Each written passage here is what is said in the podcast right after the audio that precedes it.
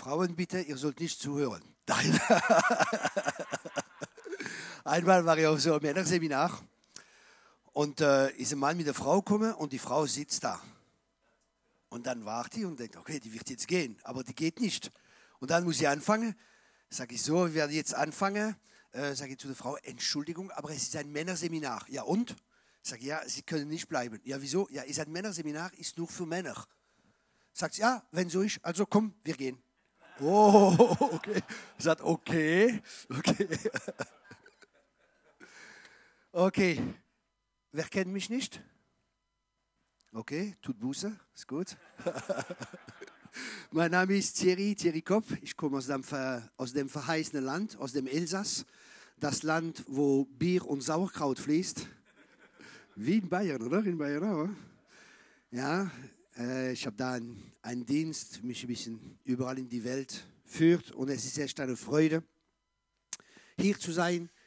Ich bin verheiratet mit einer wunderbaren Frau, und äh, ich habe gedacht, ja, ich brauche eine hübsche Frau und eine sparsame. Dann habe ich eine Schwäbin genommen.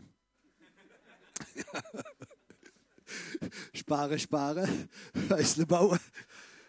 Und äh, ich habe zwei Kinder und es freut mich, bei euch zu sein. Danke für die Einladung. Und äh, ja, ich möchte jetzt beten. Ja, danke Vater. danke Vater für diesen Tag. Danke, Vater, du kennst jede Einzelne. Und ich bete, Vater, dass jeder Einzelne mit einer Begegnung dich begegnet heute und etwas von dir bekommt. Dass wir nicht zurückkommen, wie wir gekommen sind, aber dass du etwas tief in unser Herzen veränderst, dass wir mehr und mehr dich ähnlicher werden, Jesus.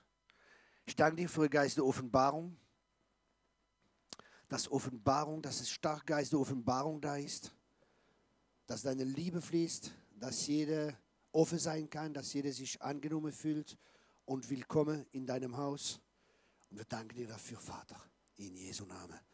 Amen. Amen, Amen. Ganz kurz, ich habe CD hinter und ein Männerseminar habe ich auch, ich weiß nicht mehr, wo das war. Habt ihr CD über Männerseminar? Äh, ich gehe stärker jetzt nach Deutschland, also mehr und mehr. Und deswegen haben wir jetzt eine Bibelschule angefangen in Deutschland, also eine Jüngerschaftsschule und auch eine Israelreise machen wir ab nächstes Jahr, wenn Leute Interesse haben, mit deutschen Führer, nur mit Deutschen. Wenn Leute Interesse haben, könnt ihr die Prospekt hinten mitnehmen. Jetzt hätte ich eine Frage. Warum ist Jesus gekommen?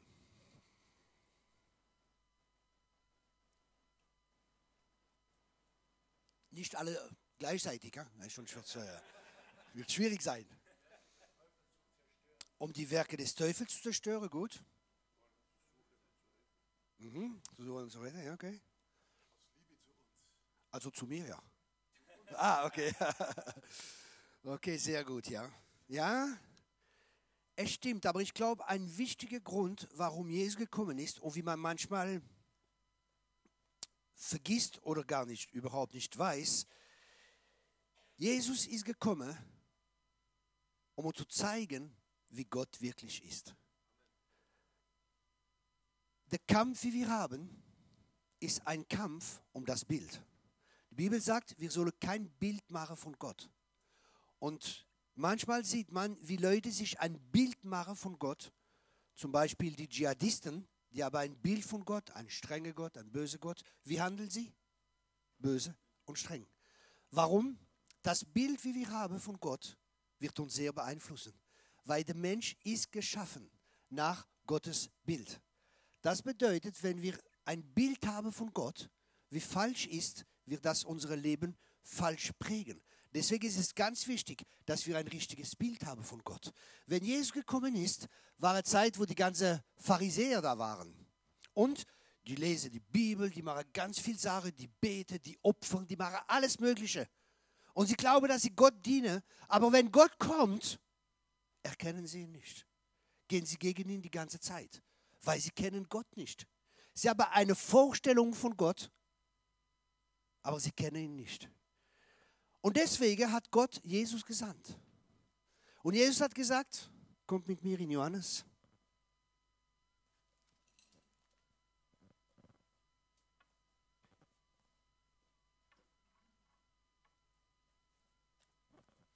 Kapitel 14. Das ist eine ganz starke Stelle.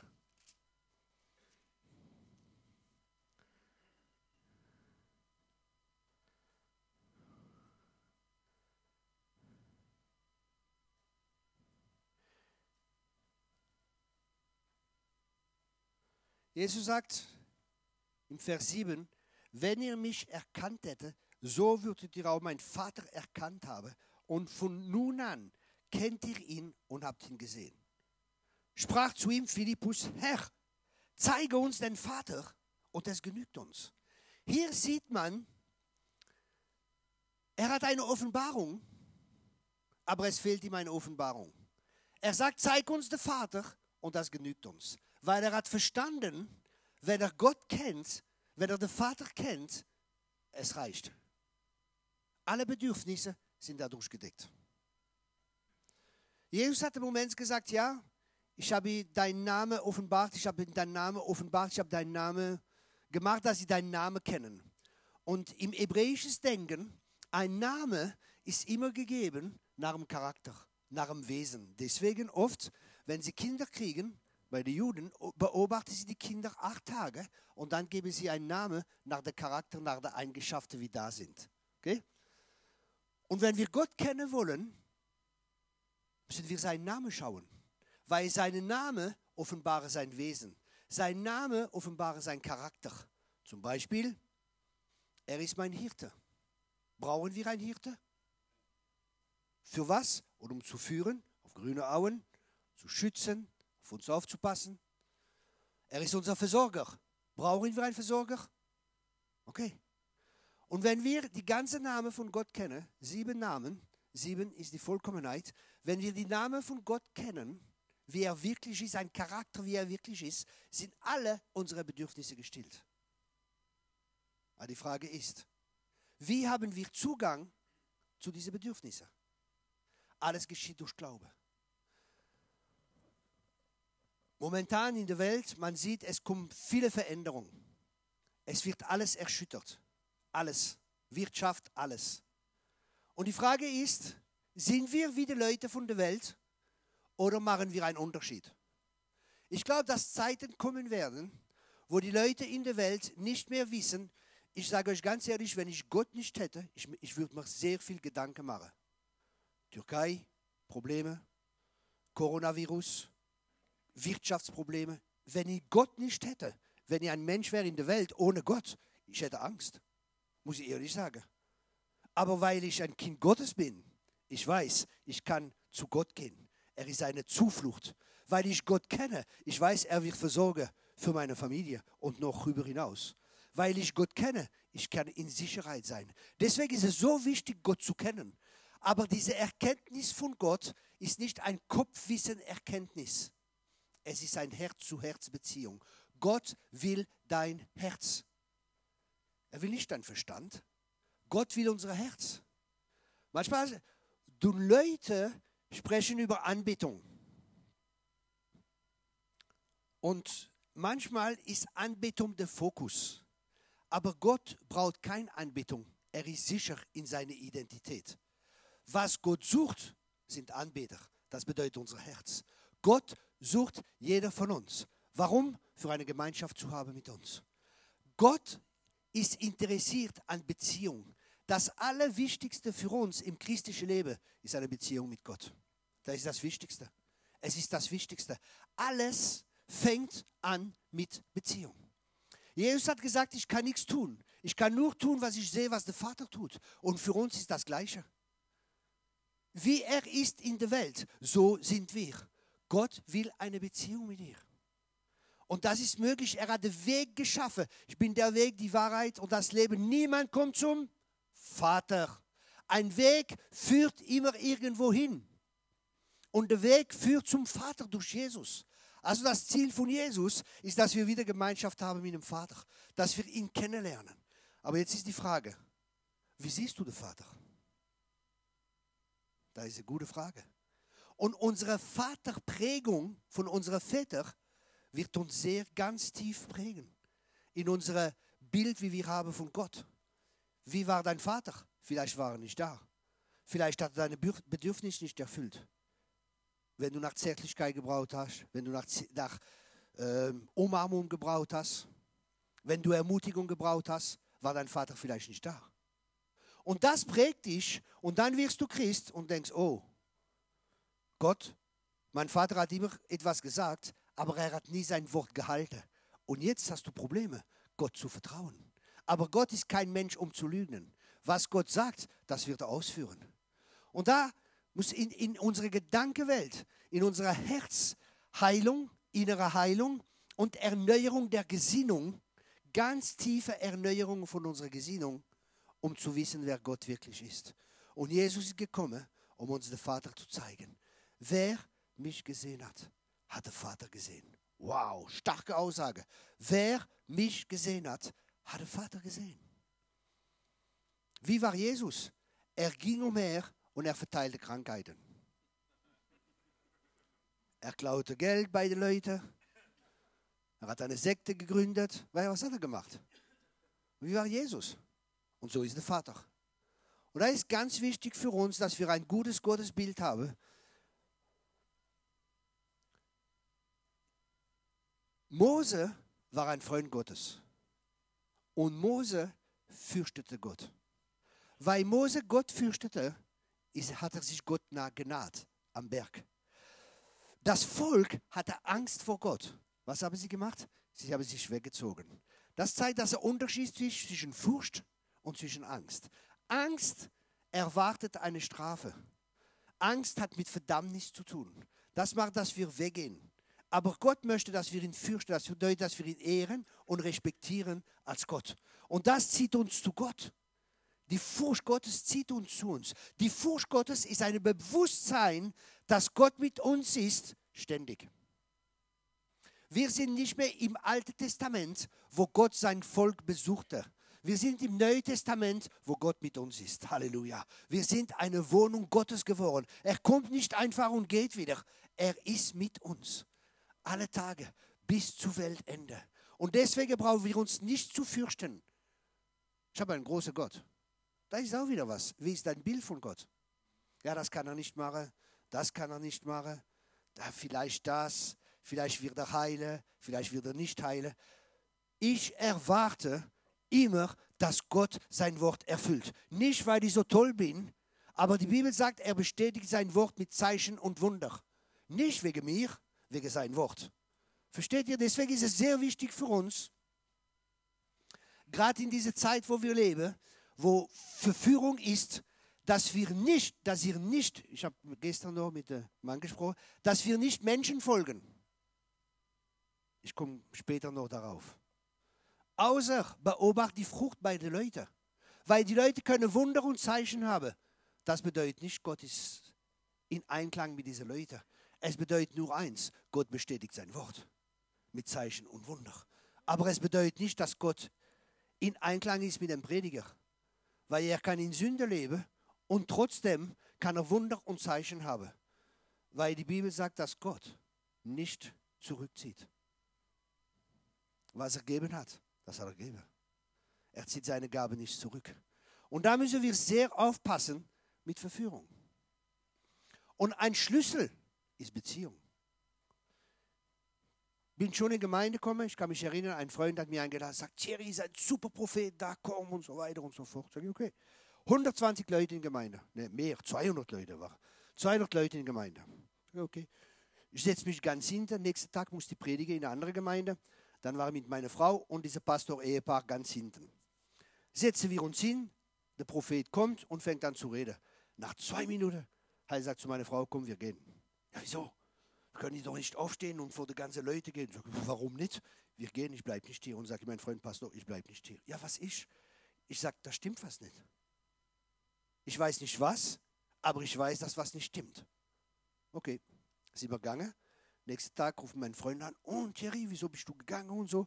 Sage, ja, das stimmt was nicht bei dem Mann. Ja, was? Ich sage, ich weiß es nicht. Aber etwas stimmt nicht. Und später hat sich herausgestellt, der lebte in Ehebruch, alles Mögliche. Wie könnte ich das wissen?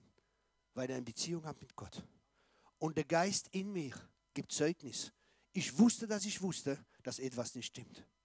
Und das ist nicht speziell für Prediger, das ist für jeden Christ. Jeder Christ. Die Bibel sagt, wacht und betet. In der Zeit, wo wir sind, wachen und beten. Aber es geht, oh, jetzt müssen wir beten. Nein, nein. Moment. Wenn du den Vater kennst, du bist gern mit ihm. Du musst nicht beten. Es ist ein Vorrecht, mit ihm zu sein. Es ist ein Vorrecht, mit ihm Gemeinschaft zu haben. Es ist nicht eine Pflicht. Und das Interessante im Neuen Testament ist, dass Gott diesen Wunsch in uns reingelegt hat. Jeder von uns hat diesen Wunsch, weil Gott bringt der Wollen und das Gelingen. Also das Wollen ist in uns. Aber manchmal, weil so viele Probleme sind, weil so viele Nöte sind, weil so viele Sachen da sind in dieser Welt, wir uns versucht, von Gott zu hindern, zu Gott zu gehen. Ist das gleiche wie mit Pharao. Die wollte gehen und Gott anbeten. Und was, was hat Pharao gesagt? Gibt ihnen Arbeit. Wie ist es heutzutage? Das Gleiche. Hat sich nichts verändert. Viel Arbeit, viel dies, viel Zell und jens. Alles, dass wir abgelehnt sind von unserer Kraftquelle. Ohne ihn können wir nichts tun. Ohne ihn können wir nichts tun. Es ist eine Notwendigkeit. Es ist keine Option. Wie sagt man das auf Deutsch? Option. Es ist keine Option, wenn ihr Auto kauft, möchte sie Klima haben, möchte sie dies haben, ja, ja, ja, ja. Aber es ist keine Option. Mit Christentum ist mit Gott zu leben. Ist eine Gemeinschaft zu haben mit Gott. Es geht, es geht um Gemeinschaft. Gott will Gemeinschaft. Was ist der größte Gebot? Liebe Gott, Gemeinschaft und der Nächste wie dich selbst. Es hat alles mit Gemeinschaft zu tun. Ich sage euch das nicht, dass eine Last über euch kommt. Oh, ich bete nicht genug. Das wissen wir. Wir beten nie genug. Wenn du zehn Stunden am Tag betest, wie, wie der Teufel kommt und sagt, du musst elf Stunden beten. Es geht nicht um Leistung. Es geht um, nicht um Leistung, es geht um Beziehung. Ich habe Zeit gehabt in meinem Leben, wo ich vier, fünf Stunden gebetet habe am Tag. Das war Gnade. Und jetzt habe ich andere Zeit, ich lese vielleicht mehr die Bibel. Oder ich habe andere Zeit, wo ich vielleicht vier Stunden oder halbe Stunde am Morgen mit Gott verbrach. Aber dann, den ganzen Tag, habe ich Gemeinschaft mit ihm. Und um das geht es. Eine ständige Gemeinschaft zu haben mit Gott. Das ist möglich. Wir leben mit Gott. Gott, was soll ich machen in dieser Situation? Gott, was soll ich machen? Mose war da, voll mit Problemen ein paar Millionen Leute am Schimpfen. Ne? Die Pastoren kennen das. das geht nicht, das geht nicht. Und er ist da, oh Gott, und die ganze Armee hinter dran. Und dann vor, vor, vor ihm das Meer. Was macht er? Gott, ich bin echt in der. Hilf mir! Und Gott hilft uns. Und so geht's. Gemeinschaft mit Gott. Wir brauchen Weisheit und Gott gibt uns. Gott ist ein guter Gott. Er gibt uns gern. Wenn ihr Weisheit mangelt, verlangt äh, Weisheit von Gott. Gott will uns helfen. Gott ist nicht am, Gott am Sonntag. Das Problem, wie wir manchmal haben, kommt von unseren Kirchenvätern. Augustinus, der war geprägt von Platon, von Dualismus. Sagt man das auf Deutsch, Dualismus? Zwei natürliche Welt und die geistliche Welt. Und da kann man keinen Zugang haben. Aber die gute Nachricht ist Jesus gekommen, dass wir Zugang haben. Alle Zeit. Wir leben in zwei Bereichen. Wir leben im Unsichtbaren, aber auch im Sichtbaren. Und Gott möchte, dass wir mehr und mehr bewusst werden von der Unsichtbaren. Gott möchte, dass wir aus Glauben leben. Wir sind, hört gut zu, Halleluja, wir sind das Volk der Verheißung Gottes. Die Verheißung Gottes sind für uns und sie sind ja und Amen. Amen. Die sind für uns. Alle Verheißungen sind für uns. Aber wie können wir die in die Verheißung ergreifen? Alles geschieht durch Glaube. Glaube ist so wichtig. Und wie entsteht Glaube? Manchmal, wenn ich Predige höre über Glaube, denke ich, oh Mann, du gehst in so eine Fitnesscenter und dann hast du 10 Kilo, oh, und andere 100 Kilo, oh, oh, und andere ey, 150. Schau, Bodybuilding. Und jeder macht, und du musst zählen und du musst jenes machen. Nein, Beziehung mit Gott. Gott redet zu dir, du hast Glaube. So einfach ist das. Es ist ganz einfach. Wir müssen zurück an der Einfachheit des Evangeliums. Gott spricht und wir haben es fertig. Wenn Gott spricht und wir haben ein offenes Herz und wir hören, was uns Gott sagt, äh, Glaube entsteht durch Gott, wenn Gott zu uns spricht. Und Gott spricht zu uns durch sein Wort. Gott spricht zu uns, bitte nicht hören, durch unsere Frauen manchmal. manchmal denke der Heilige Geist ist meine Frau. Oh nein, schon wieder. Oh nein. Oh, oh. Gott spricht zu unserer Frau, durch unsere Brüder, durch unseren Pastor, durch die Gastprediger. Gott spricht durch Umstände. Gott spricht so viel zu uns. Aber die Frage ist, und das ist ein anderer Schlüssel, haben wir die Liebe zur Wahrheit? Das ist was ganz Wichtiges. Die Liebe zur Wahrheit, nicht nur die Wahrheit, wie wir hören aus der Bibel, aber die Wahrheit über uns selber. Ei. Wenn Gott sagt, das in dein Leben, wunderbar, aber da, da muss was arbeiten. Aber manchmal denken wir, weil wir nicht verstanden haben, dass wir Söhne sind, weil wir nur ein weise Kinderherz haben. Wenn Gott zu uns spricht, denken wir, oh, der will mich bestrafen, der ist gegen mich. Nein, nein, wenn Gott zu dir spricht und er bringt eine Korrektur, ist, weil er dich liebt. Und er möchte dich mehr und mehr verwandeln in Jesus, in dasselbe Bild wie sein Sohn, weil das ist sein Ziel, dass wir ihm ähnlicher werden, dass wir mehr und mehr ähnlicher werden wie Jesus. Die ganze Schöpfung sehnt sich nach der Offenbarung der Söhne Gottes und da sind wir. Halleluja. Da sind wir. Ich glaube, dass wir so einen Einfluss haben können. Ich glaube, dass Zeiten kommen werden, wo Christen wie in der Bibel Sie werden zu der Sonne sprechen, sie werden zu der Atmosphäre sprechen und Sachen werden sich verändern. Ich glaube, es kommt so eine Autorität über die Gemeinde. Ich glaube, es kommt so eine Herrlichkeit wieder zurück. Es kommt so was Starkes zurück. Aber das ist nur für die Söhne. Es ist nur für Leute, die Gott kennen, wo Gott was anvertrauen kann. Wo Leute eine Gemeinschaft haben mit Gott. Und Gott will eine Gemeinschaft mit jeder. Du bist nicht ausgeschlossen. Du bist geschaffen, um Gemeinschaft zu haben mit Gott. Wir sind geschaffen, in seiner Herrlichkeit zu sein. Mit Jesus eine Gemeinschaft zu haben, wie der Fisch geschaffen ist fürs Wasser. Wir sind geschaffen, für Gemeinschaft zu haben mit Gott. Und das ist ständig eine Gemeinschaft. Ist nicht nur äh, am Sonntagmorgen oder am Dienstagabend im Gebet. Das ist alles notwendig und das ist alles gut. Aber mit Gott zu leben ist was anderes. Ich glaube, die Endzeitgemeinde wird eine Gemeinde sein wie Enoch. Enoch wandelte mit Gott und Gott ruft ihn zu sich. Die Gemeinde, wie entrückt werden wird, ist eine Gemeinde, die mit Gott wandelt. Die Endzeitgemeinde, sie werden stark sein, weil sie Gott kennen. Und du kannst nur jemanden kennen mit Gemeinschaft. Und deswegen möchte Gott mit jeder von uns eine Gemeinschaft haben. Ja, aber ich werde Zeit verlieren. Ich habe das nicht gelernt. Ich weiß nicht, wie man Gemeinschaft hat mit Gott. Und da ist ein anderes Problem und ein anderer Schwerpunkt, wo Gott momentan den Finger drauf macht. Gott hat nicht gesagt, geht hin und macht Bekehrte, die sich hinsetzen am Sonntag, die Scheibewischer anmachen, Halleluja. Am Dienstag in Gebet kommen und das ist alles. Gott hat gesagt, geht hin und macht alle Welt zu Jünger. Vor ein paar Jahren hat Gott zu mir gesprochen und gesagt, Thierry, mach Jünger. Sag ich, hä? Ich mache da schon Jünger. Das kann doch nicht sein. Wieso sagt man das Gott? Und wenn Gott was sagt, er weiß, was er sagt und er spricht nicht einfach, um zu sprechen. Und da habe ich nachgedacht, nachgedacht, nachgedacht. Und dann mache ich jedes Jahr eine Reise nach Israel und nehme Franzose mit. Nächstes Jahr sind Franzose und Deutsche. Und dann bin ich am Flughafen und neben mir ist ein Rabbiner. Rabbi, Rabbiner. Er sagt, ey, Sie, schauen Sie diese Rabbiner, das ist einer von meinen Jüngern. Sag ich, wow, das ist aber stark. Da spricht Gott zu mir durch diese Rabbiner. Und dann haben wir angefangen zu schauen in die jüdische Kultur, was Jüngerschaft ist.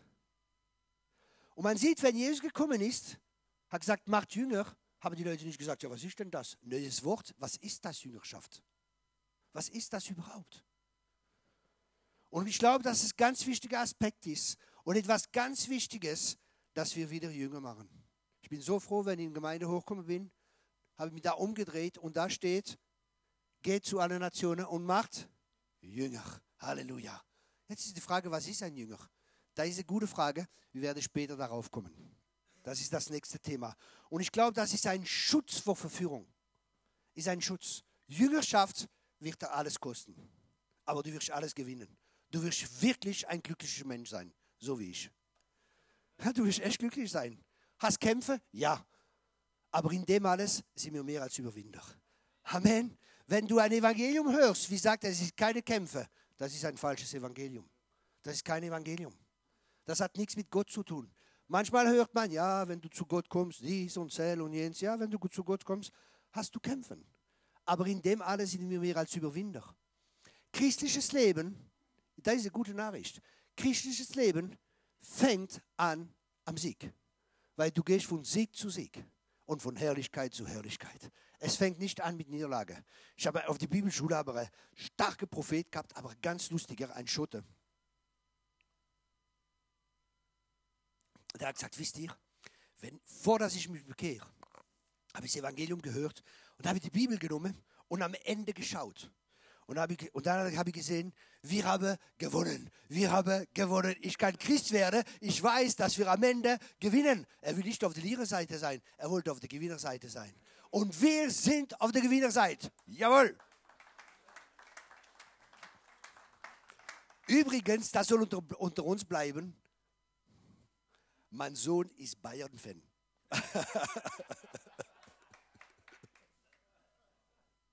Ich dachte Paris, nein, Bayern. Okay.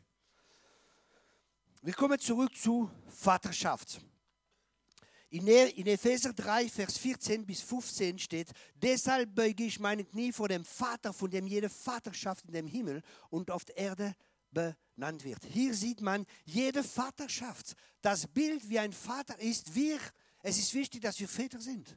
Es ist ganz wichtig, aber wie können wir Väter sein? Es ist ganz schwierig. Wenn ich Kinder gekriegt habe, habe ich gedacht, oh, was ist jetzt ein Vater zu sein? Mein Vater hat das Beste gegeben, aber er selber hat nicht so ein gutes Beispiel gehabt, also kann er nur geben, was er hat. Und wir können nur geben, was wir haben. Und deswegen ist es so wichtig, dass wir eine Beziehung haben mit Gott. Und in der Vaterschaft, in der Erziehung, ich brauche Gott. Ich bin manchmal da, Gott, was soll ich jetzt machen? Ständig brauche ich Gott. Wie reagierst du? Und einmal Oh, war in Seelsorge, weil ab und zu lasse ich die, die Röhre putzen da. Gehe in Seelsorge. Und dann spricht der Mann mit mir. Auf einmal kommt der Heilige Geist über mich. Und er führt mich und zeigt mir, wie ich hart bin mit meinem Sohn. Ich habe gesagt, oh Gott, ich habe nur geweint. Vergib mir. Weil ich will ja das Beste, aber ich dachte, das Beste ist mit Strenge und so und so. Und es ist schon notwendig, notwendig dass Grenzen gesetzt werden. Aber Gott hat mir gezeigt, wie ich hart war. Ich habe so Buße getan, ich habe geweint. Und habe ich ein super Buch gelesen und ich habe verstanden, oh Mann, du bist noch gesetzlich, lebst nicht in der Gnade und du musst echt, Gott verändere mich. Gott ist ein guter Gott. Halleluja. Und Gnade ist ganz wichtig. Wisst ihr, Gesetz, das Gesetz ist nicht gegeben. Das Gesetz kann uns nicht ändern. Gnade ändert uns. Gesetz bringt nur Verdammnis. Gesetz bringt uns zur Verdammnis. Wir werden es nicht schaffen. Und der Teufel ist im Geschäft mit dem Gesetz. Du betest nicht genug, du liest nicht genug die Bibel, du machst das nicht genug und zählst nicht genug. Es geht nicht darum. Gott hat tiefere Interesse. Gott ist interessiert an unserer Motivation. Letztes Jahr haben wir eine Prophetin gehabt auf unsere Camp. Und dann nehme ich immer meine Mitarbeiter mit und Zeit mit den Gasttrainer, wie da sind. Und dann hat sie für jede gebetet. Und dann hat sie für mich gebetet und hat sie mir gesagt, wie hat sie das ausgedrückt? Hat gesagt, ja, Jesus freut sich an dir, weil du suchst ihn oft am Morgen und es ist nur um Gemeinschaft zu haben mit ihm. Ich habe gerade geweint, das kann niemand wissen. Warum suchen wir Gott? Warum gehen wir in Gemeinde? Weil wir manchmal ein Evangelium gehört haben. Gott, wenn du zu Gott kommst, Gott wird alle deine Bedürfnisse, Gott wird Zell, Gott wird Jens, das stimmt. Aber ich war auf der Bibelschule und da war es ein bisschen anders. Da, der erste Tag auf der Bibelschule, ich habe gedacht, ich hau ab von hier, ich bleibe nicht hier. Ich war ganz frisch bekehrt, war Apostel, 600 Gemeinden unter sich. Und dann fängt er an, so, alle herzlich willkommen. Ihr seid, nie, ihr seid nicht auf einem Vergnügungsschiff, ihr seid auf einem Kriegsschiff. Okay? Sagt er, hier ist das Kreuz oder der Koffer. Sage ich, oh Mist, was ist los? Ihr seid Sklave Christi. Sage ich, ich, ich bin der Sklave von niemandem. Ich war frisch bekehrt, voll rebellisch noch. Ich bin der Sklave von niemandem. Ich habe gesagt, die sind verrückt hier, ich werde gehen. Das ist nicht mehr normal. Und das Problem, und dann später habe ich andere Lehre bekommen, und das ist auch notwendig. Und dann sage ich, Gott, was, was ist denn das? Und dann hat mir Gott gesagt, das Problem ist manchmal, dass manche Teil von der Gemeinde, die lehren nur die Rechte, wie die Christen haben, und andere Teile lehren nur die Pflichten. Aber es gibt Rechte und es gibt Pflichten. Wir haben Rechte in Christus, aber wir haben auch Pflichten gegenüber Gott. Versteht ihr, was ich meine? Und wir leben in so einer Gesellschaft, wo die Leute nur Rechte haben wollen, aber keine Pflichten. Und das ist ein Hauptproblem, besonders bei Männern.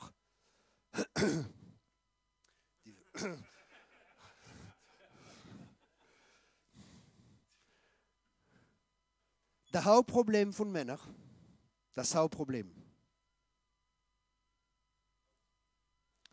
ist, dass die Männer oft nicht Verantwortung nehmen. Adam hat nicht seine Verantwortung genommen. Er hätte sagen der Frau, hör auf zu schwätzen mit dem Teufel, mit der Schlange. Und du Schlange, hau ab, weil ich habe Autorität hier. Er hat nicht seine Verantwortung genommen. Und was ist passiert? Chaos ist gekommen. Und es ist Sünde, nicht zu reden, wenn wir reden sollen. Es ist eine Sünde. Wenn wir, und es ist nicht immer einfach zu konfrontieren. Ich habe Freunde, Pastor, und ich habe gesagt, weißt, du liebst die Menschen nicht. Sagte, wieso sagst du mir, dass die Menschen nicht liebst? Sei ganz einfach. Du bringst keine Korrektur. Du sagst ihnen nicht die Wahrheit. Und im Grunde genommen liebst du dich selber mehr als die Menschen, weil du sagst ihnen nicht die Wahrheit, weil die Wahrheit wird sie frei machen. Und dann sagt er, das stimmt. Ich sage, das Problem ist, du hast Angst, wenn du ihnen was sagst, dass sie dich ablehnen. Und du willst unbedingt angenommen sein. Deswegen schmierst du nur nach ihrem Bart. Oder sagt man das? Redest nur, wie die Ohren gern haben. Ja, du bist ein liebes Schaf, du bist mein liebes Schäflein und die da, die da, da. Und du sagst ihnen nur Gutes und das ist gut. Aber manchmal ist auch Korrektur notwendig. Also ich brauche Korrektur. Ich will wie Jesus sein. Und das bedeutet, in meinem Leben soll sich noch manchen Sachen verändern. Und bei dir auch und bei mir auch. Und deswegen werden wir in der nächsten Session über Jüngerschaft sprechen und die Wichtigkeit der Jüngerschaft. Gott ist unser Vater und er will das Beste für uns. Wenn ich mich bekehrt habe, die Güte Gottes führt uns zur Umkehr. Die Güte Gottes.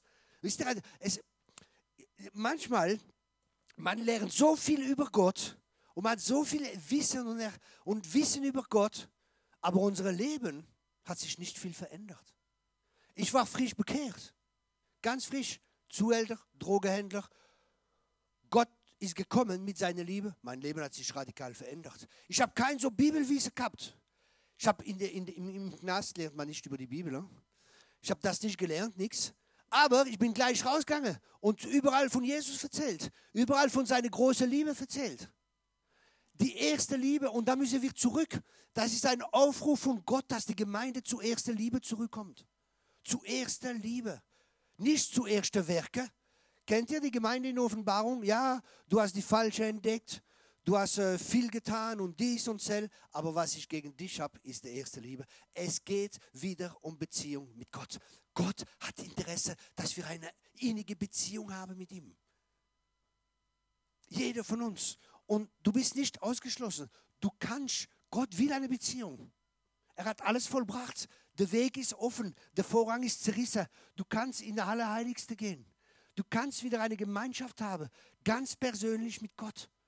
Als Problem, durch die Sünde haben wir ohne Gott gelebt. Und dann denken wir, ich schaffe es, wir sind ja Männer, wir wissen, wie es geht. Und dann hat man vielleicht noch ganz viel Studium oder ganz viel Erkenntnis und alles Mögliche.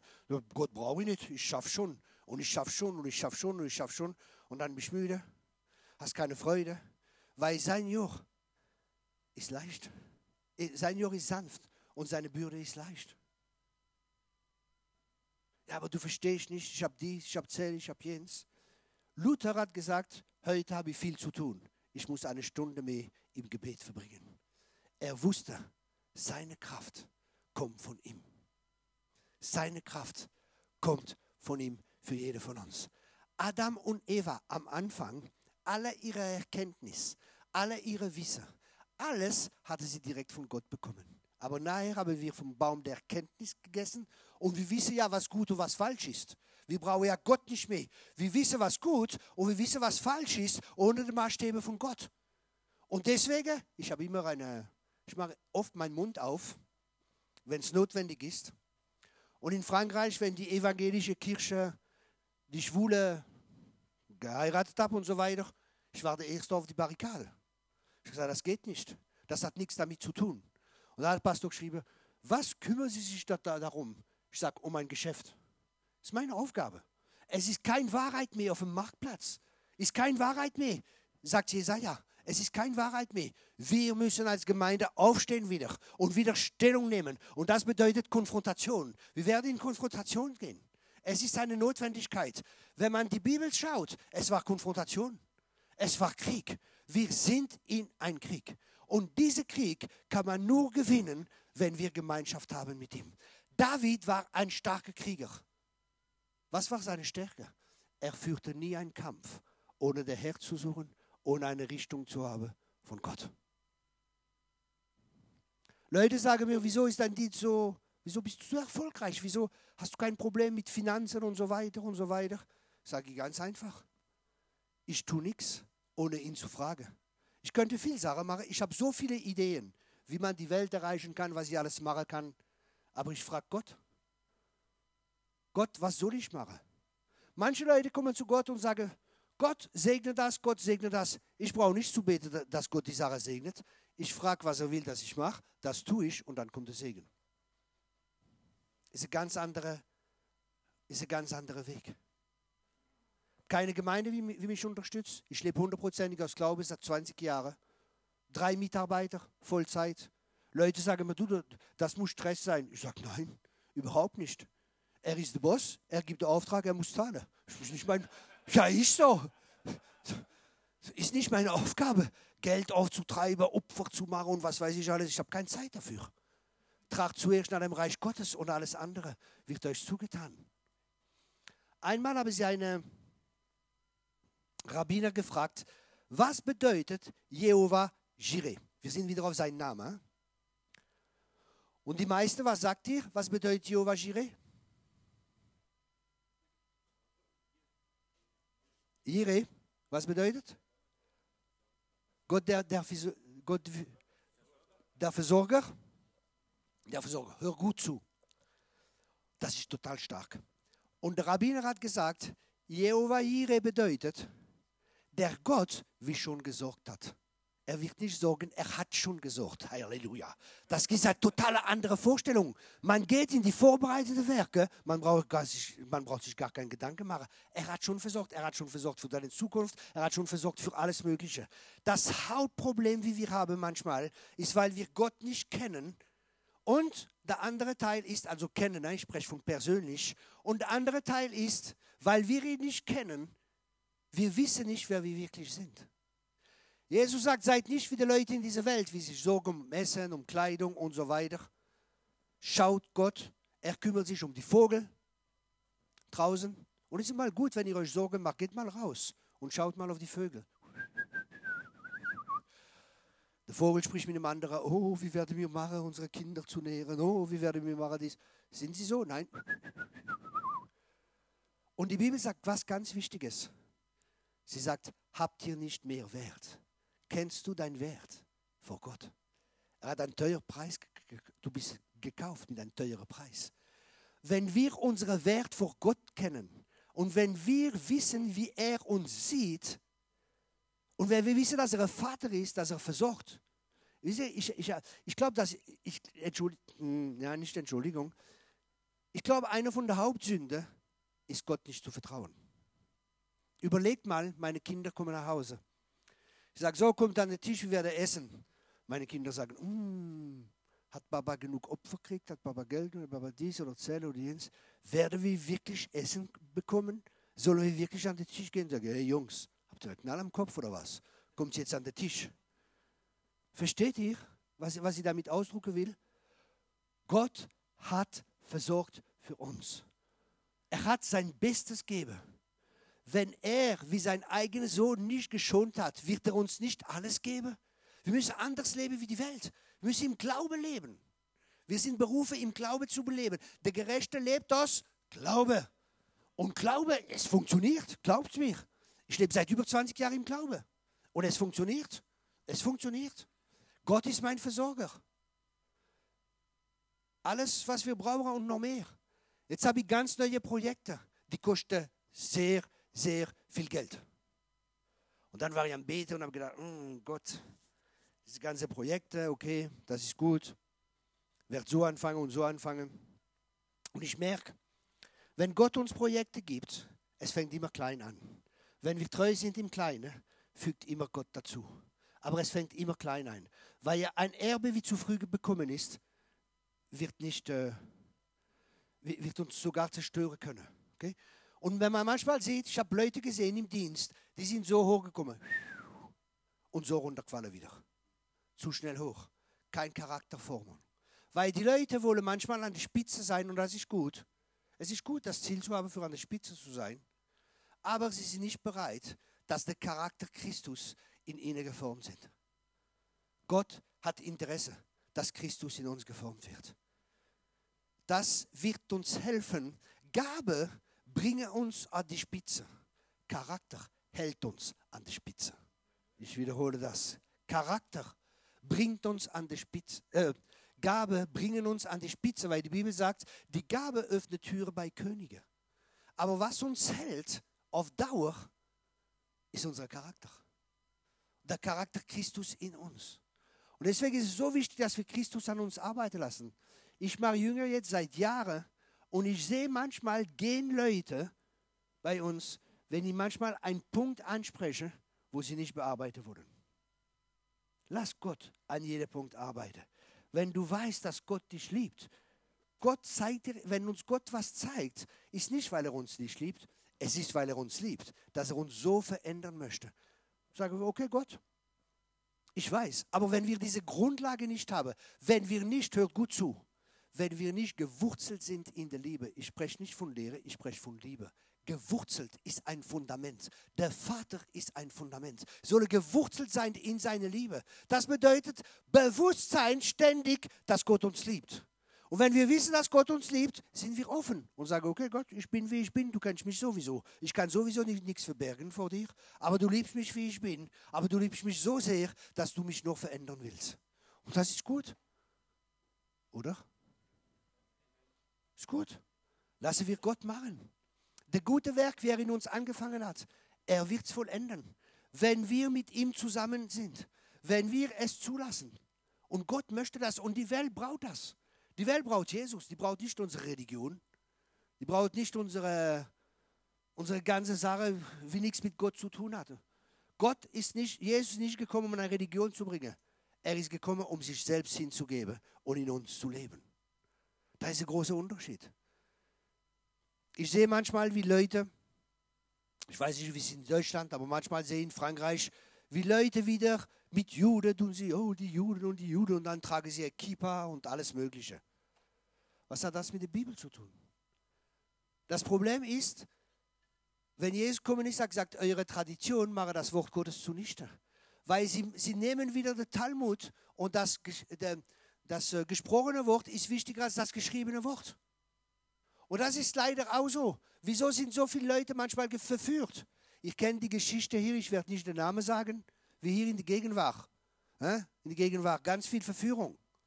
Ja, warum ist das so? Christen, 20 Jahre Christen, rennen hinterher.